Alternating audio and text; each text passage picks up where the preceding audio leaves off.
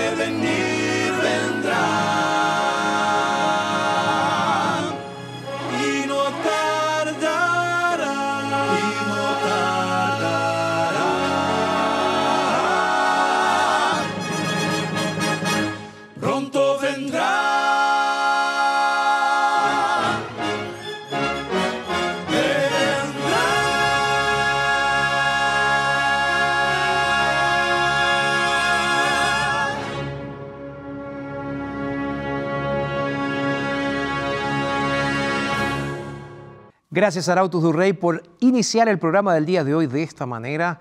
Estamos en esta secuencia de este estudio bíblico donde estamos hablando de buscar esperanza o buscar paz en tiempo de crisis. Y hoy vamos a estar hablando sobre este tema, una cita con el destino. Hola, qué gusto saludarte. Yo soy el pastor Jorge Rampoña y estoy feliz de estar contigo en este programa que hacemos junto a los Arautos del Rey y también junto a un equipo de trabajo que está aquí con nosotros. Personas que preparan esto con mucho cariño para que llegue hasta tu hogar. Hoy eh, quiero invitarte para que continuemos nuestra secuencia de estudios, como ya lo mencioné, secuencia de estudios de la Biblia, y en esta serie que hemos titulado nada más y nada menos que Buscar paz en tiempo de crisis. El tema del día de hoy es un tema realmente apasionante y al mismo tiempo es la continuación del tema de la semana pasada, donde comenzamos a estudiar sobre la profecía más larga de la Biblia y sobre un tema importantísimo también, el juicio de Dios. De paso, si no viste todavía estos mensajes, puedes verlos en nuestra plataforma en internet llamada NT Play. Está saliendo aquí abajo en la pantalla ntplay.com o puedes buscarnos también en nuestro canal de YouTube que es eh, eh, youtube.com barra TV Nuevo Tiempo. ¿Ok? Nos buscas ahí, nos buscas como Jorge Rampoña, programa Verdades, Biblia y ahí vamos a estar juntos estudiando contigo cada día de la semana también, porque estos programas están ahí a disposición. De esta manera vas a poder acompañar toda la secuencia de temas que venimos conversando. Bueno, dicho esto, ahora quiero invitarte para que busques tu Biblia, vengas a estudiar con nosotros. Ahora vamos a hacer una rápida, una breve pausa para que tengas el tiempo de prepararte y ya regresamos.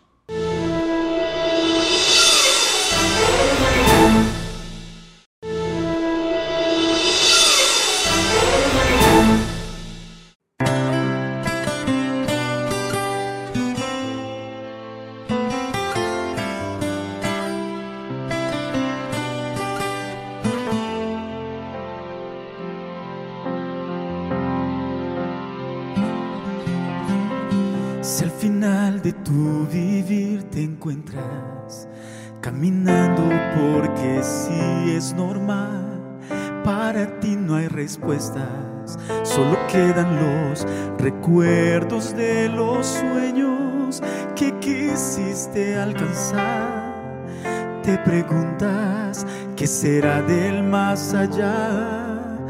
Te preguntas qué será del más allá.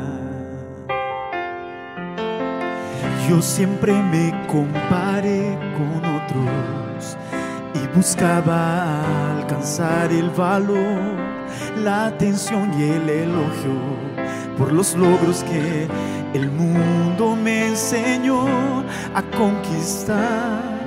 No miraba más allá de mi actuar, no miraba más allá de mi actuar. Mi Jesús me enseñó que la vida solo es si estoy bien. En su amor me sostiene, me da seguridad. Ya no mires más alrededor, todo ya terminará. Mira el sol, en su luz él ya viene por mí,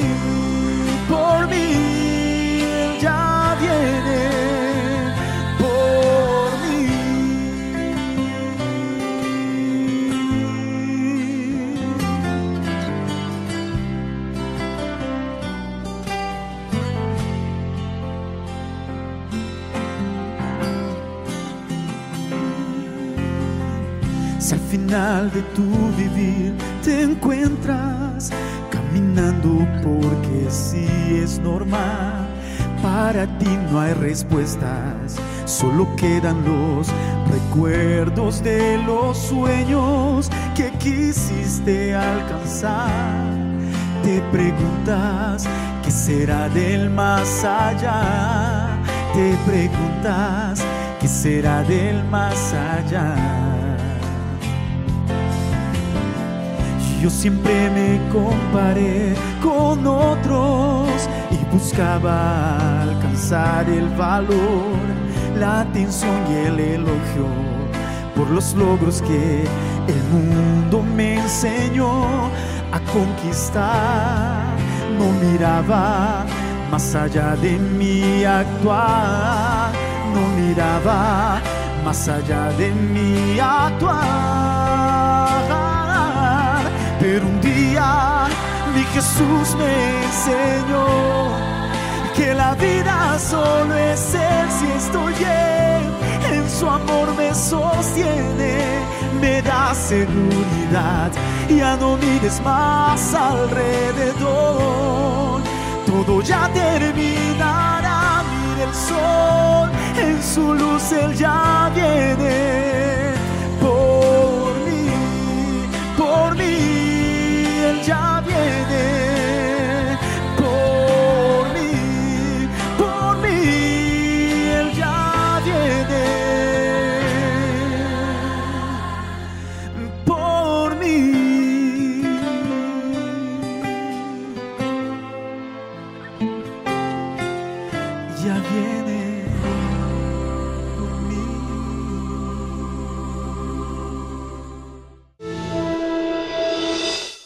Tenía un año de edad, mi padre conoció la iglesia adventista junto con mi abuela. Y él entró en la iglesia y me cargaba para abajo, para arriba en todos los cultos. Con 17 años de edad, yo salí de la iglesia. Me sentí libre para hacer lo que yo quería con 17 años hasta que quedé embarazada. Pero quedé embarazada y el padre de mi hija me abandonó, el progenitor de ella, y después de eso yo viví una vida muy confusa. Nunca le prohibí a mi hija que participe de la iglesia. Siempre fue, le decía, tú vas para la iglesia, pero no sales. No tenía otra opción. Yo siempre la animaba y ella me mandaba cartitas, mamá, Jesús te ama, vuelve a la iglesia. Siempre cuando había programaciones de reencuentros participaba. En una semana evangelística, me recuerdo como si fuese ayer, un pastor dijo una frase que nunca me voy a olvidar. Él me dijo, mis mejores amigos son aquellas personas que me traen más cerca de Dios. Y aquello me tocó mucho. Porque mis compañías con la gente que yo andaba no eran iguales a las compañías que yo tenía en la iglesia. Entonces me dije, bueno, Dios me está llamando, voy a ir. Me dije, solo voy esta vez. Y ahí empecé a vivir una vida muy difícil, pero igual elegí estar al lado de Jesús. No pretendo abandonar más la iglesia también. Y en ese tiempo conocí el Ministerio de Doctores de Esperanza. En una charla me recuerdo perfectamente de un profesor, él me dijo, bueno, le dijo a todos que cuando llenas el tanque de amor de otra persona, nuestro tanque de amor se llena también. Entonces la alegría que sentí de llenar los tanques de amor de otras personas para mí fue inédito, maravilloso, porque eso transformó mi vida.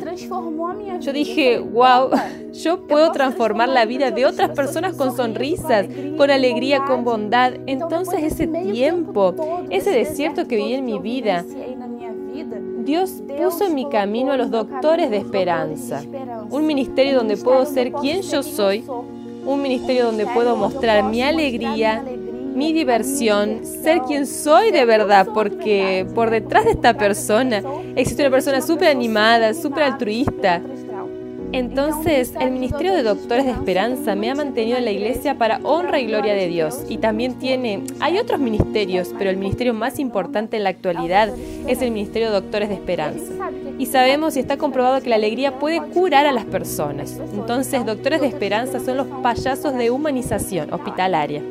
Para mí el trabajo es importante porque cuando llevo mi alegría para las personas, yo veo que las personas quedan satisfechas con eso. Yo veo la transparencia de Cristo y así Cristo me llena también. Que yo entiendo perfectamente que mi alegría puede llenar el tanque de amor de otra persona, pero más allá de todo, todavía me llena. Entonces todos los días difíciles que tengo, yo participo de los doctores de esperanza y para mí son muy importantes porque eso me hace muy bien, más allá de hacer el bien para otra persona, en primer lugar me hace bien a mí.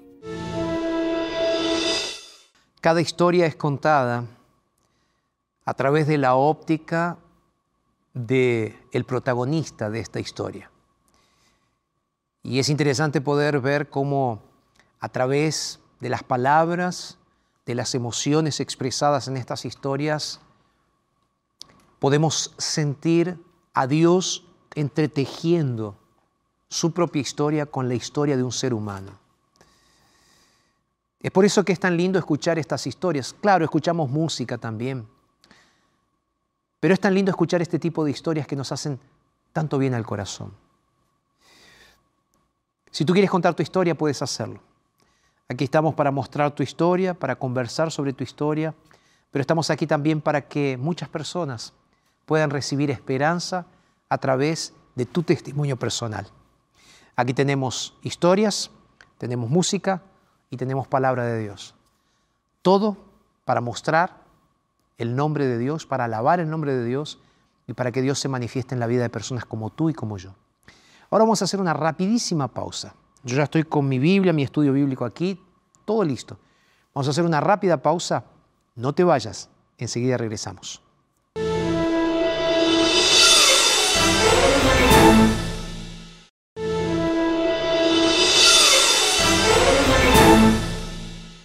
Y acá estamos, listos para comenzar. Ahora sí, con lo más importante, me parece que es el regalo que tengo para ti en este momento. De paso, quiero decirte que eh, puedes encontrar este curso bíblico en nuestra página de internet estudielabiblia.com. Si lo prefieres, puedes solicitar este curso bíblico completamente gratuito, que lo lanzamos hace poquito nada más. El pastor Jared Barrenechea, en eh, la Semana Santa que tuvimos aquí en la TV y en la Radio Nuevo Tiempo, lanzó el curso bíblico Jesús Restaurador de Vida. Curso bíblico nuevo, novedoso, completamente gratis y lo puedes tener en la comodidad de tu casa. Pastor, ¿cómo hago para tener el curso bíblico? Simple, es muy simple. Aquí está apareciendo en tu pantalla un código, un código R, un, QR, está apareciendo en tu pantalla aquí, aquí cito. Vas a apuntar el celular aquí, donde estoy señalando en este momento, y tu celular va a abrir, en, tu, en, la pantalla de tu celular va a abrir para que puedas ir a la página en internet que te va a hacer que puedas pedir el curso bíblico completamente gratuito. ¿Ok? ¿Lo pedimos? Es gratis.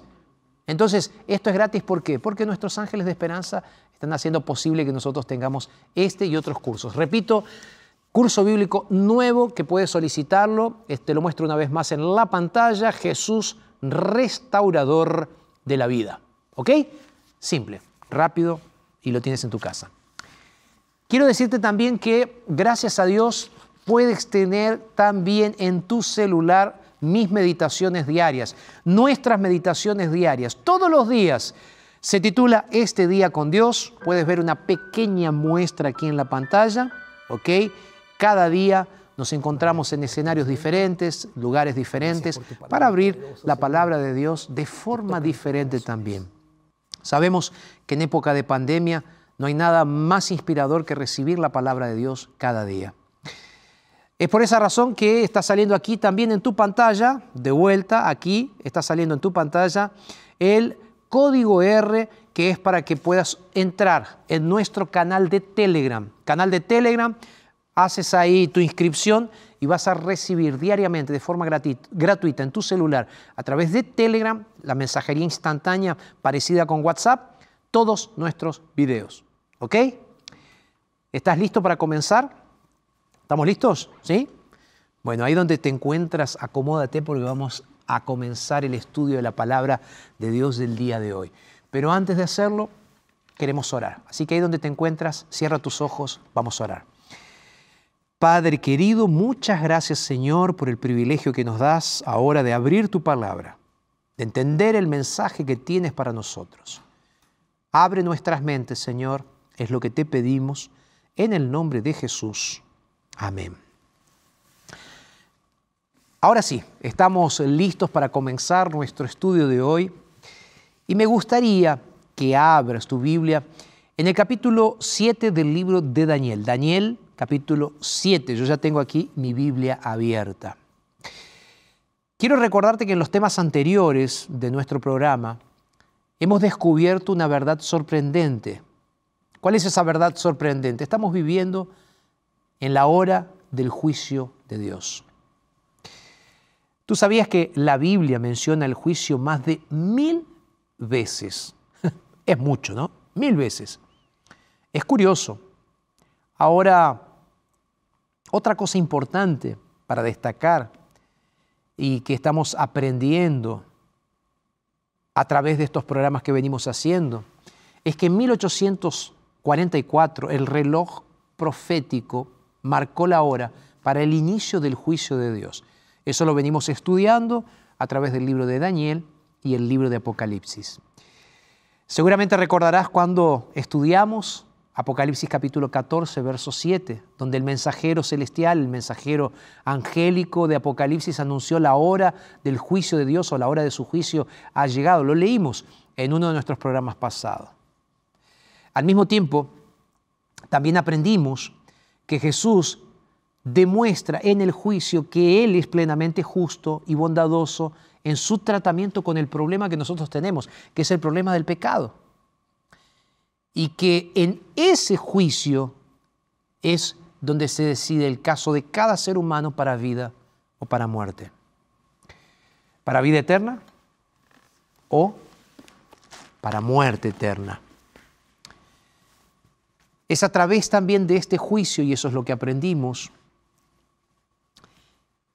que el universo reconocerá que Dios ha hecho todo lo posible para salvar a cada ser humano.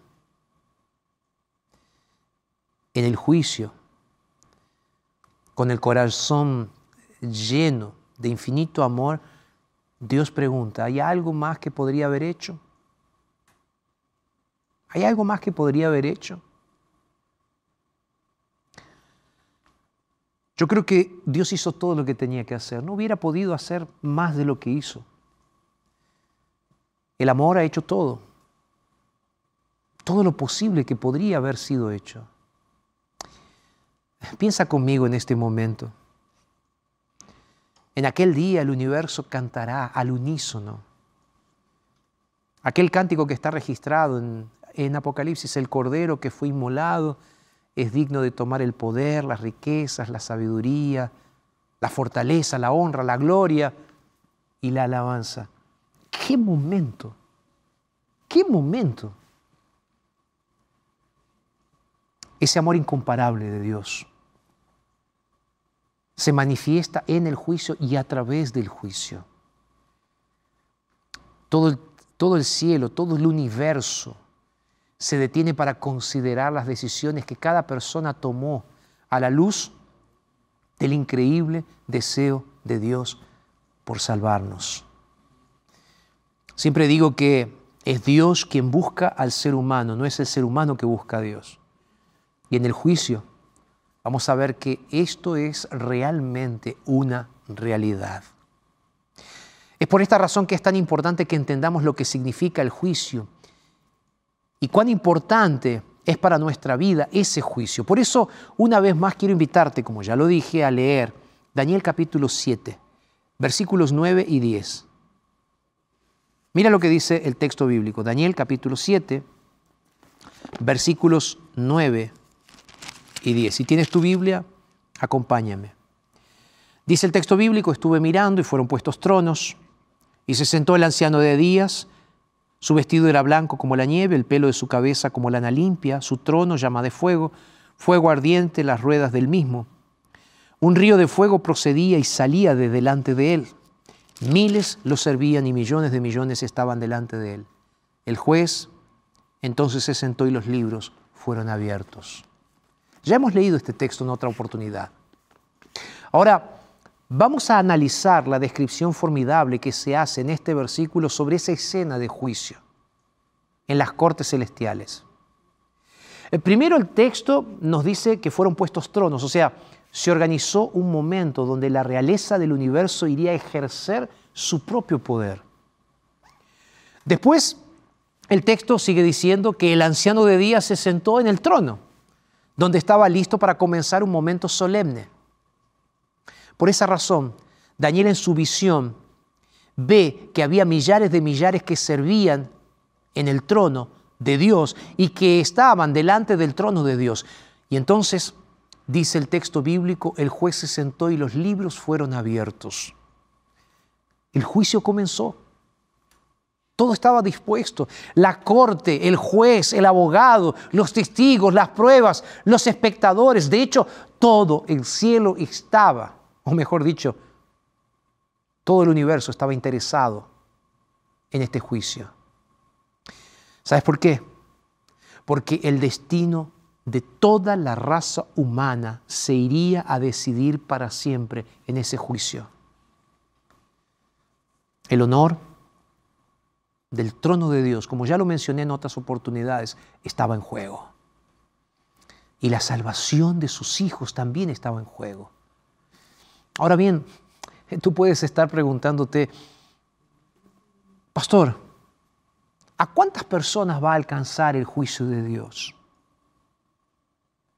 El apóstol Pablo lo dice claramente en 2 Corintios capítulo 5, y si tienes ahí Acompáñame, por favor. Segunda de Corintios capítulo 5, el verso 10. El texto bíblico dice lo siguiente, porque es necesario que todos nosotros comparezcamos ante el tribunal de Cristo. Sigue diciendo, para que cada uno reciba según lo que haya hecho mientras estaba en el cuerpo, sea bueno o sea malo. El texto es claro. Todos vamos a presentarnos delante del trono de Dios, sin excepción. Todos, lo repito, todos vamos a presentarnos delante del trono de Dios, tú y yo, todos. Al mismo tiempo, el apóstol Pablo también dice en Romanos capítulo 14, verso 12, algo importantísimo. Si tienes tu Biblia, por favor acompáñame y lee. ¿Por qué es importante? Romanos capítulo 14, verso 12. El texto bíblico dice, de manera que cada uno de nosotros dará a Dios cuenta de sí mismo. ¿Te das cuenta por qué es tan importante que comprendamos este tema del juicio? Te voy a hacer la misma pregunta. ¿Te das cuenta por qué es tan importante que comprendamos este asunto del juicio de Dios? Tú y yo, todo ser humano, va a estar delante del trono de Dios un día y necesitamos estar preparados para ese momento. Es simple. Entonces, es por esa razón que necesitamos entender este estudio bíblico que estamos haciendo. Porque cuando seguimos en nuestro estudio bíblico, es importante también que notemos que Dios va a ejecutar un juicio sobre la base de pruebas registradas. Porque un juicio no se hace encima de la nada, un juicio se hace encima de registros. De hecho, Juan en el Apocalipsis, en el capítulo 20, el verso 11, él dice que hay un registro de libros. Sí. Allí en Apocalipsis capítulo 20, eh, verso 11, el apóstol Juan dice que él vio a los muertos grandes y pequeños que estaban de pie delante de Dios. Y él utiliza una frase, él dice, los libros fueron abiertos. Y otro libro fue abierto, el cual es el libro de la vida, dice Juan. Y siguiendo en esa línea, él dice que fueron juzgados los muertos por las cosas que estaban escritas en aquellos libros. Pero en el final del versículo termina diciendo que fueron juzgados según sus obras. ¿Según qué, pastor? Que fueron juzgados según qué? Según sus obras. Que estaban registradas ¿dónde? En un libro. Quiere decir entonces que estos registros proporcionan en el juicio de Dios una descripción exacta de nuestras vidas. Piensa conmigo, ¿es posible que esto suceda? La respuesta es clara. Sí. Porque si en la memoria USB o en la memoria sofisticada de una computadora se pueden almacenar millones de unidades de información, ¿tú crees que Dios no va a tener el poder de registrar cada cosa que hacemos? Dios tiene el poder de registrar fácilmente nuestras decisiones particulares, nuestros deseos, nuestros anhelos, nuestros sueños, sí. Y nuestros errores. Muchas veces pienso en esto y me pregunto, ¿cómo me hace sentir delante de esta realidad en mi vida espiritual esta situación? Es para pensar. ¿Cómo te hace sentir? Eh? Tú que estás ahí del otro lado, ¿cómo te hace sentir esto? Más o menos, pastor. ¿Por qué? La Biblia también es clara en decirnos que podemos recibir la, la, vida eterna, pero para que recibamos la vida eterna y la absolución, el perdón de todos nuestros pecados en el día del juicio, nuestros nombres tienen que estar registrados en un libro. Simple. Pregunto, ¿sabes cuál es el libro? Yo ya te lo dije antes. Ahí en Apocalipsis 20:11 decía que es el libro de la... ¿El libro de qué? ¿El libro de qué? El libro de la vida. Vamos a ver esto juntos un poco más. Quiero que busques en tu Biblia ahora otro texto bíblico. Filipenses. Filipenses capítulo 4, verso 3. El texto dice lo siguiente, Asimismo te ruego también a ti, compañero fiel, que ayudes a estos que combatieron juntamente conmigo en el Evangelio, con Clemente también y los demás colaboradores míos, cuyos nombres están registrados, ¿dónde? En el libro de la vida. Por otro lado, el apóstol Juan en Apocalipsis capítulo 3, verso 5, él también habla sobre el libro de la vida. ¿Quieres leerlo? Apocalipsis capítulo 3, verso 5. Mira lo que él dice. Apóstol Juan, libro de Apocalipsis, capítulo 3, verso 5. Él dice, el vencedor será vestido de vestiduras blancas y no borraré su nombre del libro de la vida. Amén. Dice que Dios no va a borrar nuestro nombre del libro de la vida si creemos en Él. Y el texto sigue diciendo, y si confesaren su nombre delante del Padre, Él nos confesará delante de sus ángeles. ¡Wow! ¡Wow! Esta es una noticia fantástica. Esto, esto es algo que nosotros como cristianos necesitamos realmente abrazar. Porque cuando aceptamos a Jesús, pasamos de muerte espiritual a vida eterna, a vida espiritual. Sin Cristo estamos completamente muertos en el pecado. Claro, la Biblia dice que la paga del pecado es qué cosa? La muerte. Entonces, sin Cristo no tenemos la más mínima posibilidad de vivir eternamente. Sin Cristo no tenemos la más mínima posibilidad de vivir eternamente. Ahora, cuando llegamos a Jesús, recibimos de Él el don de la vida eterna y nuestros nombres, ahora sí, son colocados en el libro de la vida. Amén. Te pregunto, ¿te gustaría que tu, nombre esté registrado en el libro de la vida? ¿Crees en esto? Yo creo que vale la pena un amén enorme. Amén. Porque Cristo Jesús es quien te da la verdadera salvación, la verdadera vida eterna. Entonces, decimos amén porque decimos así sea. Amén. Pensando un poco más en esto, te invito a que busques ahí en tu Biblia otro texto bíblico, Evangelio según San Juan. Evangelio según San Juan capítulo 3, verso 16. ¿Lo conoces? ¿Qué dice? Porque de tal manera amó Dios al mundo que ha dado su Hijo unigénito para que todo aquel que en Él crea no se pierda, sino que tenga vida eterna. Ahora voy a volver un poquito más para en el pensamiento y voy a leerte otro texto bíblico que también está en el 3.16, pero de otro libro, Malaquías. Malaquías es uno de los últimos libros del Antiguo Testamento, de hecho el último libro.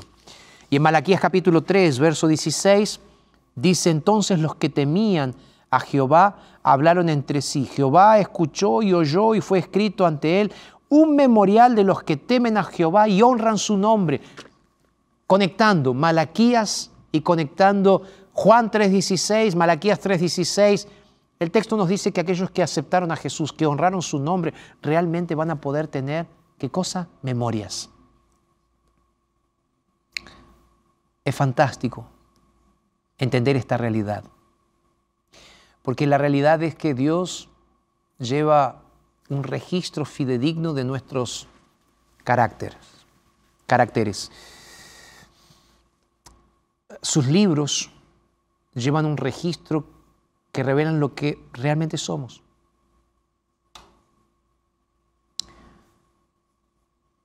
No podemos engañar a Dios. No puedes engañar a Dios. No puedes aparentar. No puedes engañar a otras, pero puedes engañar a otras personas, pero a Dios no. Dios registra. Algunas personas me preguntaron ya, pastor, si, son realmente entonces registrados nuestros pecados ante Dios, ¿Cómo hacemos? Si están siendo realmente registrados, ¿será que puedo tener realmente el perdón de Dios? Porque todo eso queda registrado en algún lugar, ¿sí o no, pastor? Sí. Y entonces, hay una promesa linda en Jeremías capítulo 2, el verso 22. Esta promesa dice lo siguiente, aunque te laves con lejía y amontones jabón sobre ti, la mancha de tu pecado permanecerá. Va a permanecer aún delante de mí, dice el Señor. Entonces, por más que intentemos nosotros borrar de aquel libro, no vamos a poder hacerlo. Pues nosotros no podemos borrar nada de ese libro. El texto que te acabo de mencionar de Jeremías es clarísimo al decirnos que Dios conoce todos nuestros pecados, todos. Tanto así que el juicio que Dios va a realizar será extremadamente detallado. Nuestras vidas pasarán como si fuera por un rayo X, por una tomografía espiritual. Por lo menos eso es lo que el propio Jesús dijo en Mateo. Jesús hablando de esto en Mateo 12, él dijo, yo les digo que toda palabra ociosa que hablen los hombres, de ella tendrán que dar cuenta cuando delante del juicio. ¡Wow! Cada palabra ociosa, cada pensamiento, cada cosa. Inclusive el propio rey Salomón, el gran sabio, en Eclesiastés, al final del, libro, Eclesiastés 12, él va a decir, el fin de todo discurso que has oído es este, teme a Dios y guarda sus mandamientos porque este es el todo del hombre. ¿Por qué? Y ahí él agrega, pues Dios traerá toda obra a juicio juntamente con toda cosa oculta, sea buena o sea mala. Sí, sí mis queridos, nada permanecerá oculto ante los ojos de Dios, nada. El apóstol Pablo también lo dice así, de manera clarísima, en 1 Corintios capítulo 4, donde él dice, amigos, no juzguen nada antes de tiempo. No, ¿por qué? Porque hay cosas que tú no conoces. No juzguen nada antes de tiempo, hasta que venga Jesús, hasta que venga el Señor, el cual va a ser quien va a aclarar todas las cosas, lo oculto de las tinieblas y va a manifestar las intenciones de los corazones. ¡Wow! ¿Cuándo? Cuando Jesús venga. Entonces va a ser Dios quien va a mostrar esas obras ocultas. Y ahí es interesante que el apóstol termina diciendo, entonces cada uno va a recibir su alabanza de Dios. Cada uno va a recibir su recompensa. ¿Te das cuenta entonces que Dios no solamente juzgará nuestras acciones, sino también que va a juzgar incluso nuestras intenciones? El juicio descubre no solo nuestras acciones, sino también nuestras actitudes y ambiciones. El juicio analiza nuestras motivaciones y tiene en cuenta las oportunidades y privilegios que Dios nos ha dado Pastor, ¿cómo puedes decir esto? Sí, lo voy a ilustrar con una parábola, una parábola que Jesús contó en Lucas capítulo 12 y que nos ilustra esto de una forma bien clara. Jesús cuando hablaba y contaba parábolas era sensacional, ¿verdad? Bueno, Jesús habló de la parábola del siervo infiel. Dice que un hombre que era rico, él sale y entonces eh, eh, él, hace una fiesta de bodas. Y este siervo queda en la casa. Como el dueño de la casa se tarda en volver por causa de la fiesta que él estaba participando, el siervo comienza a vivir una vida desordenada. El problema es cuando vuelve el dueño de la casa. Entonces Pedro conversando con Jesús sobre esta parábola, le pregunta, y, entonces le dice, Señor, ¿esta parábola está hablando de quién? ¿Es para nosotros esta parábola o es para todos o es para algunos? ¿Es solamente para los líderes religiosos? ¿Para quién? Es en ese momento, después de haber contado esa parábola y después de esa pregunta del apóstol Pedro, es en ese momento en el cual Jesús deja registradas aquellas famosas palabras en Lucas capítulo 12, verso 42, que él dice así, bienaventurado aquel siervo fiel al cual su Señor lo haya haciendo el bien. Y Jesús agregó, de verdad se los digo, que si lo haya haciendo el bien, lo va a poner sobre todos sus bienes. Pero si aquel siervo dice en su corazón, mi Señor se tarda en venir, y comienza a golpear a todos los otros, a los criados, a los siervos, comienza a comer, comienza a beber, comienza a embriagarse, comienza a hacer cualquier cosa.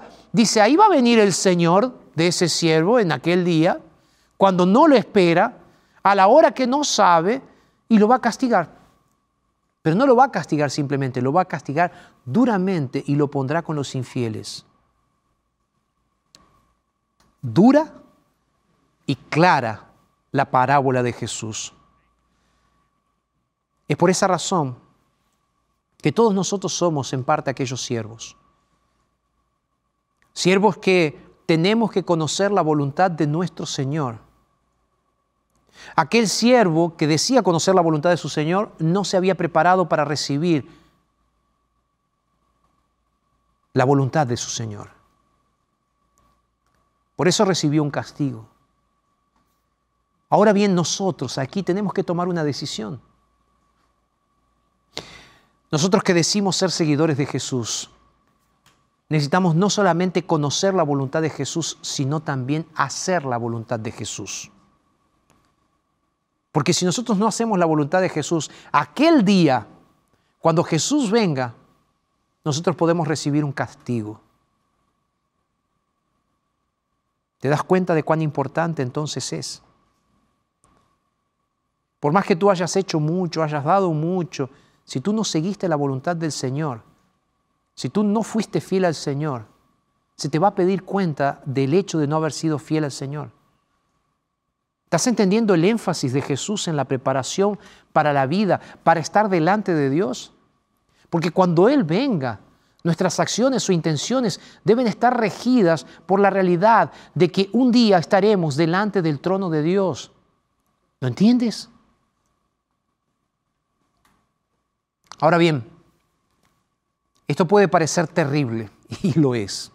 El solo hecho de pensar en el juicio puede hacerte sentir miedo, escosor o terror. Pero hay buenas noticias. La primera de esas buenas noticias está registrada en el Evangelio según San Juan, el capítulo 5. Mira lo que dice el texto bíblico en San Juan capítulo 5, verso 22. Anota esta promesa porque realmente es una promesa maravillosa. San Juan capítulo 5, verso 22 dice, porque el Padre a nadie juzga, sino que todo el juicio lo dio al Hijo. Sí, esta es una noticia maravillosa. Jesús es nuestro juez, pero al mismo tiempo, el propio apóstol Juan dice en primera de Juan capítulo 2 que nosotros tenemos un abogado. Él dice, hijitos míos, estas cosas les escribo para que no pequen. Pero dice él, si alguno hubiere pecado, abogado tenemos para con el Padre, a Jesucristo, el justo. El apóstol Juan termina diciendo en aquel versículo, Él es la propiciación, el pago por nuestros pecados. Y no solamente por los nuestros, sino también por los de todo el mundo. Para mí la noticia es maravillosa. Saber de que Jesús es nuestro juez y al mismo tiempo nuestro abogado, para mí es una de las noticias más maravillosas. Porque aquel que me juzga es aquel que se entregó por mí, es aquel que se dio por mí. Jesús anhela que todos nosotros nos salvemos. Sí, tú también. Tú que estás diciendo ahí, pastor, si Dios sabe todo, no me va a poder perdonar. ¿Será que Dios me redimió? Sí, Dios te redimió. Sí, Dios te perdonó. ¿Qué tengo que hacer? Lo que tú tienes que hacer ahora es abandonar tu vida de pecado y correr directamente a los brazos de Jesús. El apóstol Pablo en el libro de Hebreos tiene un texto que me encanta, Hebreos 7:25. Él dice, por lo cual Él también puede salvar perpetuamente como pastor, Él puede salvar perpetuamente a todos los que se acercan a Dios porque Él está viviendo siempre para interceder por ellos. Esta es la buena noticia. Esta es una noticia sensacional. Y déjame solamente cerrar estos pensamientos con los pensamientos del libro de Zacarías, en el Antiguo Testamento. ¿Te animas a leerlo conmigo? Tengo que ir a la música, el auto ya se está preparando. Pero no puedo dejar de leer este texto bíblico. Zacarías, último, penúltimo libro ahí del Antiguo Testamento, capítulo 3, Zacarías capítulo 3. Si lo tienes, búscalo ahí, porque realmente vale la pena que lo leamos en este momento. ¿Lo tienes ahí? Zacarías Aquí está. Perfecto. En este momento, por una cuestión de tiempo, voy a hacer lo siguiente. Voy a explicarte el texto. Zacarías está acusando a una persona. Zacarías no, está siendo acusado por Satanás una persona. Esa persona era un sumo sacerdote, Josué. En el versículo 3 y versículo 4 se nos dice que Josué estaba cubierto de sus vestiduras viles. En el verso 4 dice que el ángel le ordenó a los que estaban delante de él y les dijo, quítenle estas vestiduras y pónganle vestiduras nuevas, ropa de gala. Eso es lo que Dios quiere hacer conmigo y contigo. Vestirte de ropas de gala, darte una nueva oportunidad, por más que Satanás te esté acusando. Jesucristo es tu juez, tu abogado, perdonador. Él ya pagó el precio. Este es el momento de entregarle tu vida a Jesús. Escucha esta música ahora de Arautos y después de esto quiero orar contigo. Música.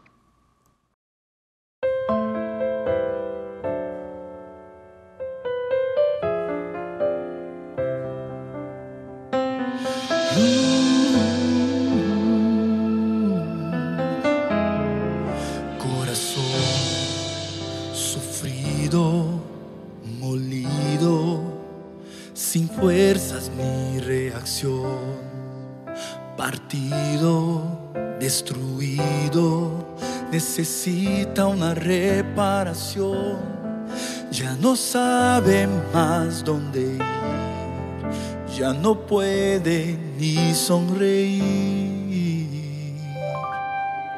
Corazón pesado y dañado, viviendo en aflicción, muy solo, vacío sediento de amor y atención, va buscando una explicación, va sin rumbo, sin dirección.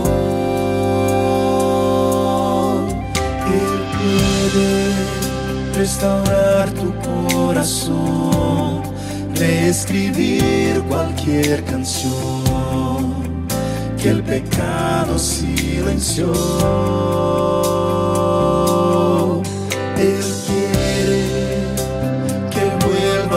A nacer, lo que perdiste rehacer y darte un nuevo amanecer. Él te da el valor e insiste en devolverte el amor que perdiste.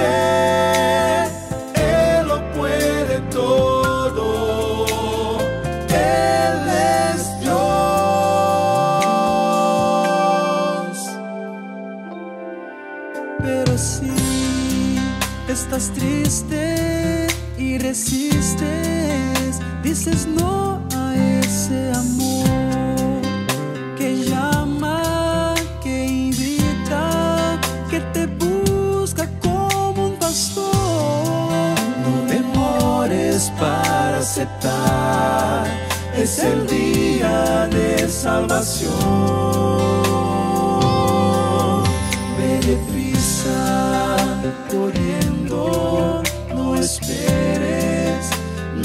Dejes para después. Elige, decide y vuelve hoy a Jesús. No importa lo que pasó, lo que importa es lo que vendrá.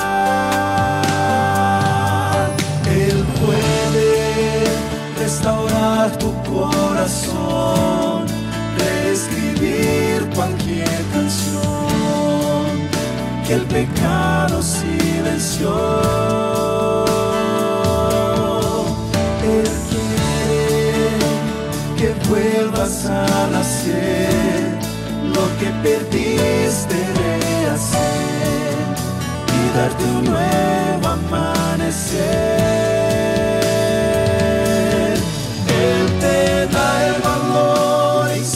en devolverte el amor